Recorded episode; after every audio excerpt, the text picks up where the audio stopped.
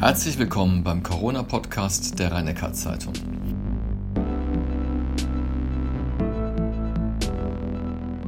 Heute dreht sich alles um das Thema Impfen.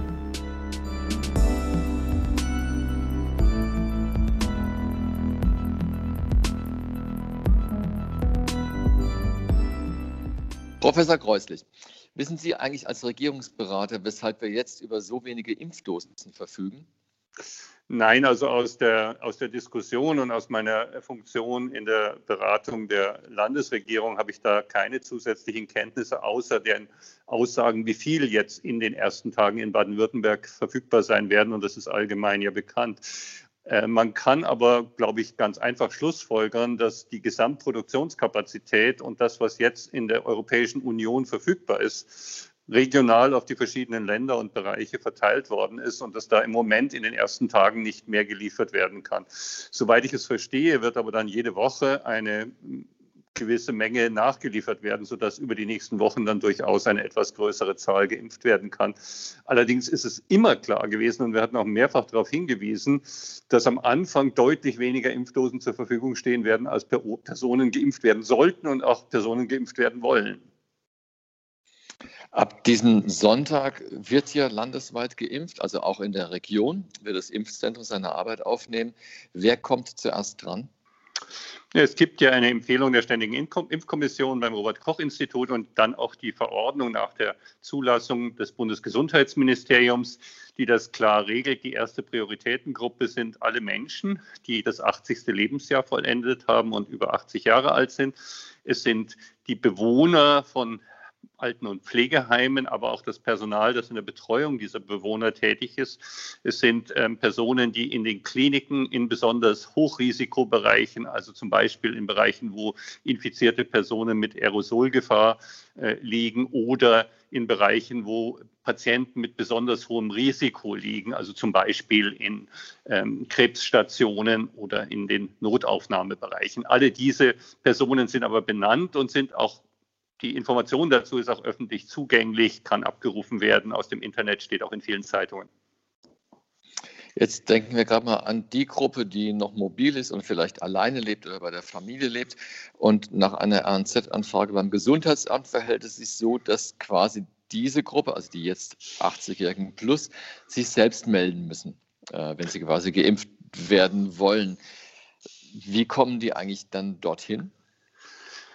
Die Frage kann ich nicht beantworten, wie Sie dorthin kommen. Entweder Sie können selbst fahren ins Patrick Henry Village, ins zentrale Impfzentrum von zu Hause, oder Angehörige bringen Sie dahin.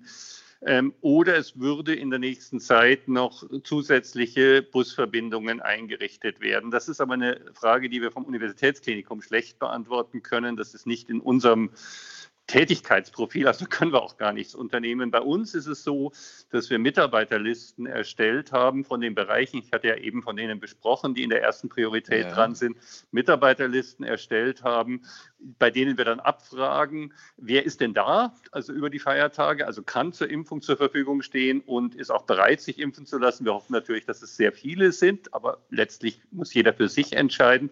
Und auf dieser Grundlage können wir dann sagen, so und so viele Mitarbeiter aus der ersten Gruppe vom Universitätsklinikum Heidelberg sollen in der Anfangsphase geimpft werden, sodass wir sicherstellen können, dass wenn der Impfstoff dann da ist, dass dann nicht plötzlich eine Situation entsteht, dass nicht genug Leute sich impfen lassen wollen zu dem Zeitpunkt.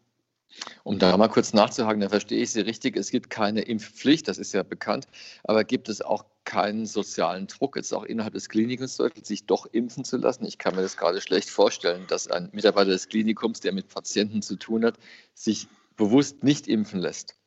Wir empfehlen allen Mitarbeitern, die mit Patienten zu tun haben, aber auch allen anderen Mitarbeitern, die sind noch jetzt noch nicht dran, die Impfung, die mit Patienten in den Risikobereichen zu tun haben, sind halt jetzt erst dran. Wir empfehlen den allen ausdrücklich die Impfung, aber wir haben natürlich keine Maßnahme und auch keine dienstrechtliche Maßnahme, jemanden dazu zu drängen oder gar dazu zu zwingen. Das ist nicht vorgesehen und das werden wir auch nicht tun. Und wie verhält sich mit den Bewohnern von Heimen, also Alten- und Pflegeheimen, die über 80 Jahre alt sind? Die können ja in aller Regel nicht ins Impfzentrum kommen. Wie werden die geimpft? Dafür sind die sogenannten mobilen Impfteams vorgesehen. Das sind Teams, die im zentralen Impfzentrum, also im Patrick Henry Village, mit den entsprechenden ähm, Impfdosen ausgestattet werden und allen anderen Dingen und dann mit Impfarzt und ähm, weiterem Personal die Heime aufsuchen und dann vor Ort in den Heimen sowohl die Bewohner als auch das Personal impfen sollen. Das ist logistisch eine durchaus nicht ganz einfache Herausforderung, weil auch dort natürlich alle Personen eine Einwilligung geben müssen, bevor sie geimpft werden. Niemand wird gegen seinen Willen geimpft werden. Das ist insbesondere bei Personen, die eben eine Betreuung brauchen und äh, nicht mehr selbst die Einwilligung geben können, durchaus nicht ganz einfach, weil dann über das Gesundheitsamt und die mobilen Impfteams sichergestellt werden muss, dass die Einwilligung der Betreuung vorliegt, bevor im entsprechenden Heim geimpft werden kann. Aber grundsätzlich müssen die Bewohner von Heimen nicht in die Impfzentren kommen, sondern werden durch die mobilen Impfteams aufgesucht. Und nach meinem Verständnis wird es so sein, dass dies natürlich nicht gleichzeitig in allen geschehen kann, sodass mit den jeweiligen Heimen dann vereinbart wird, wann die mobilen Impfteams in das Heim 1, in das Heim 2, in das Heim 3 kommen werden, um dort vor Ort impfen zu können. Auf die Weise kann dann auch sichergestellt werden, dass bei begrenzter Menge an Impfdosen entsprechend für das jeweilige Heim eine ausreichende Menge zur Verfügung steht und dort vor Ort verimpft werden kann. Wie bewältigen Sie das Problem der Kühlung des Impfstoffs? Er muss bis, bis minus 70, 80 Grad gekühlt werden während des Transportes. So kommt er an in PHV und die mobilen Impfteams transportieren ihn weiter. Wie verläuft das dann?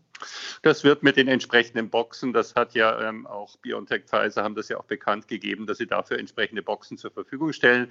Die Logistik ist so, dass die Impfstoffe zunächst in die Apotheke beim Universitätsklinikum angeliefert werden, wo dann entsprechend in den ähm, dort verfügbaren Tiefkühlschränken die Kühlung bei minus 80 Grad gesichert ist und auch die Lagerung von dort wird sie bedarfsgerecht ins Patrick Henry Village rübergebracht und dann entsprechend dem Bedarf der jeweiligen Menge in einer Kühlbox mit dem Impfteam, mit dem mobilen Impfteam an den jeweils äh, Ort. Das ist in der Tat keine ganz einfache Situation, ist aber in Bereichen, in denen man ähm, mehrere Personen, also eine größere Zahl von Personen impft, durchaus logistisch durchführbar. Also im zentralen Impfzentrum oder wenn man in einem Heim eine etwas größere Zahl von Personen impfen würde. Für die weitere Nutzung zum Beispiel in den Arztpraxen wird es dann besser werden, wenn der andere Impfstoff von Moderna auch verfügbar ist, der bei minus 20 Grad gelagert werden kann. Für zentrale Impfzentren ist die Lagerung bei minus 80 kein so großes Problem, weil man dann eben die Möglichkeit dort schaffen kann. Für die Verteilung in der Fläche wird es einfacher sein, wenn der andere Impfstoff auch verfügbar sein wird. Das wird ja dann Anfang Mitte Januar der Fall sein, vermutlich. Die Geimpften sollen zwei Jahre lang ärztlich begleitet werden, also von Zeit zu Zeit untersucht. Wird das koordiniert durch das Gesundheitsamt oder muss ich als Geimpfter selbst aktiv werden? Also ich gehe davon aus, dass das wie bei jeder anderen Impfung auch eine Aufgabe oder eine, äh, eine, eine, eine Sache ist, die man als Person, die geimpft worden ist, selbst unternehmen würde. Wir werden kaum in der Lage sein, wenn wir uns überlegen, dass 60, 70 oder mehr Prozent der Gesamtbevölkerung geimpft werden, das in einer, ähm, in einer zentralistischen Art und Weise zu äh, regeln und zu organisieren. Ähm, insofern wird das die Aufgabe jedes Einzelnen sein. Nun ist aber die Tatsache, dass man sich regelmäßig auch in Vorsorgeuntersuchungen oder sonst ähm, untersuchen lässt, ja nicht so ungewöhnlich ist. Und es ist ja nicht nötig, wegen einer äh, Frage der Nachuntersuchung jetzt separat zum Arzt zu gehen, sondern das kann ganz klar in einem Normalfall mitbeobachtet werden.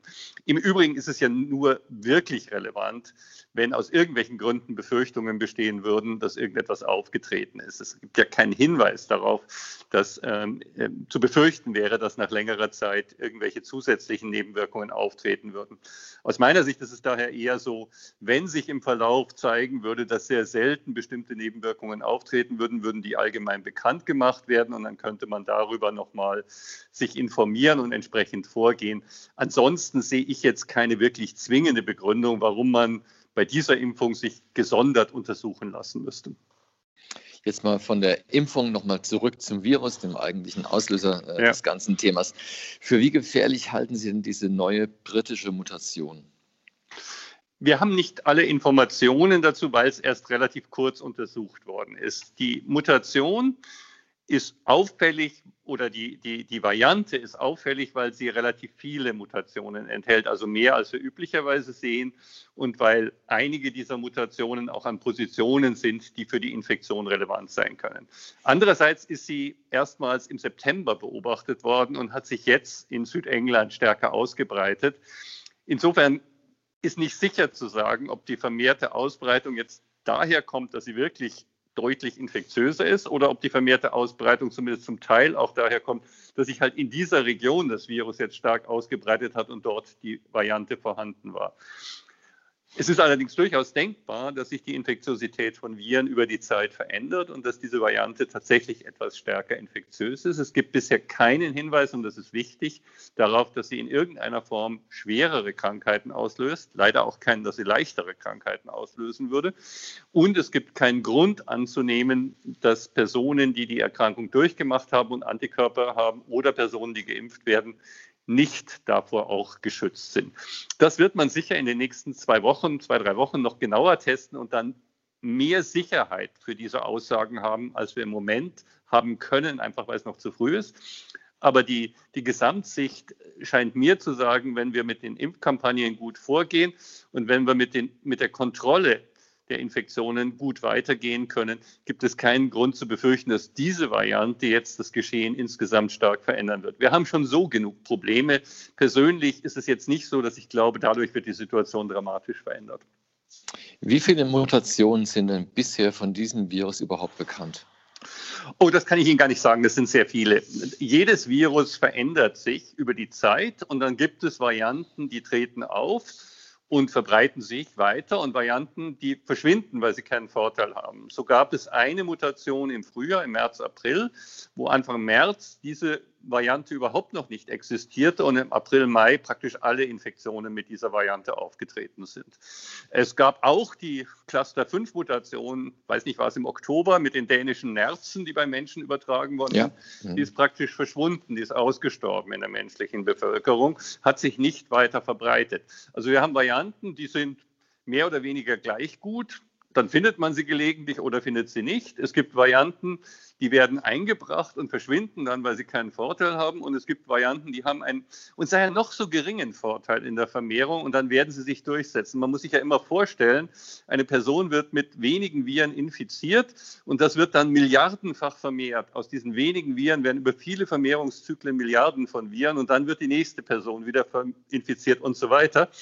Das heißt, auch nur ein kleiner Unterschied. Ein Virus ist zwei, drei Prozent besser als ein anderes in der Verbreitung kann dazu führen, dass diese Variante bei der hohen Amplifikation, bei der schnellen Vermehrung von Viren sich schnell durchsetzt. Deswegen wird ähm, die Virusvermehrung und Veränderung auch oft als Evolution im Zeitraffer dargestellt. Was bei Menschen und Tieren Jahrtausende dauert, kann hier in Tagen und Wochen geschehen.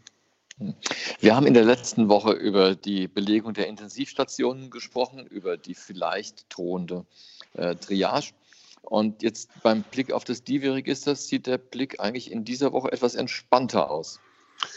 Also bei uns ist die Situation diese Woche etwas besser. Sie haben ja auch in der Zeitung darüber berichtet, dass wir am letzten Freitag ähm, Patienten von Intensivstationen abverlegen mussten, weil wir Sorge, also in andere Kliniken abverlegen mussten mit dem neu eingerichteten Bus. Das hat hervorragend geklappt und äh, war für die Patienten auch Gott sei Dank gut verträglich, weil wir sonst die Befürchtung hatten, am Wochenende keine Intensivpatienten ähm, mehr aufnehmen zu können. Diese Woche hat sich ein klein wenig reduziert, aber es ist stabil auf hohem Niveau. Und wie wir wissen, kann in wenigen Tagen, wenn ein paar Patienten dazukommen, wieder eine kritische Situation eintreten. Im Augenblick sind wir nicht entspannt, aber etwas beruhigter als letzte Woche. Und Ihre persönlichen Aussichten jetzt für, sagen wir, für die nächsten 14 Tage, also Weihnachten und das Neujahrsfest? Die Vermutung ist, auch die Vermutung der Modellierer und Epidemiologen ist, dass die Infektionsraten in den nächsten zehn Tagen ein wenig absinken werden. In welchem Umfang können wir nicht sagen, aber ein wenig absinken werden. Die Befürchtung ist, dass die Infektionszahlen nach Neujahr dann wegen der Feiertage und der häufigeren Kontakte wieder zunehmen werden. Ich hoffe, dass es nicht so sein wird, aber das ist die momentane wahrscheinlichste Vorhersage. Selbst wenn die Infektionszahlen runtergehen, werden wir über die nächste Woche keine wirkliche Abnahme im intensiv- und stationären Bereich bekommen, weil, wie wir wissen, wird das ja erst einige Zeit später wirksam werden. Die schweren Verläufe treten ja erst einige Zeit nach der Infektion auf. Das heißt, wenn die Infektionszahl jetzt in der nächsten Woche sinken würde, hätten wir erst in der übernächsten Woche einen Effekt in den Kliniken. Ich habe Sie das letzte Mal schon gefragt zu Ihrem Verhalten zu Weihnachten, aber ich habe eine Frage noch nicht gestellt, nämlich ob Sie einen Gottesdienst besuchen. Also ich werde sicher nicht in einen Gottesdienst, in eine Kirche gehen. Ähm, es gibt so viele inzwischen auch sehr schöne Angebote, dass man sich das auch tatsächlich im Video im Internet anschauen kann. Persönlich in eine Kirche würde ich im Moment nicht gehen. Wissen Sie, wir alle müssen was beitragen dazu. Ich persönlich, Sie, jeder von uns muss etwas dazu beitragen, dass wir zurechtkommen. Die Kliniken, die Forscher, alle kämpfen mit aller Macht und bemühen sich. Und ich denke, wir haben viele Erfolge. Aber es reicht im Moment noch nicht. Und ich denke, es hängt von jedem Einzelnen ab. Schützen Sie sich, schützen Sie Ihre Mitmenschen, kümmern Sie sich darum, dass wir alle zusammen irgendwie erreichen, dass über die nächsten Wochen kein weiterer Anstieg passiert und dass wir in den Kliniken auch die ganz vielen anderen Patienten, die ebenfalls Krankenversorgung benötigen, die ebenfalls Eingriffe versorgen, die vielleicht die elektiven Eingriffe, die alle verschoben werden, benötigen, dass all das wieder gut möglich sein wird. Es liegt wirklich an uns. Professor Kreuzig, ich bedanke mich für das Gespräch. Danke, Herr Welser.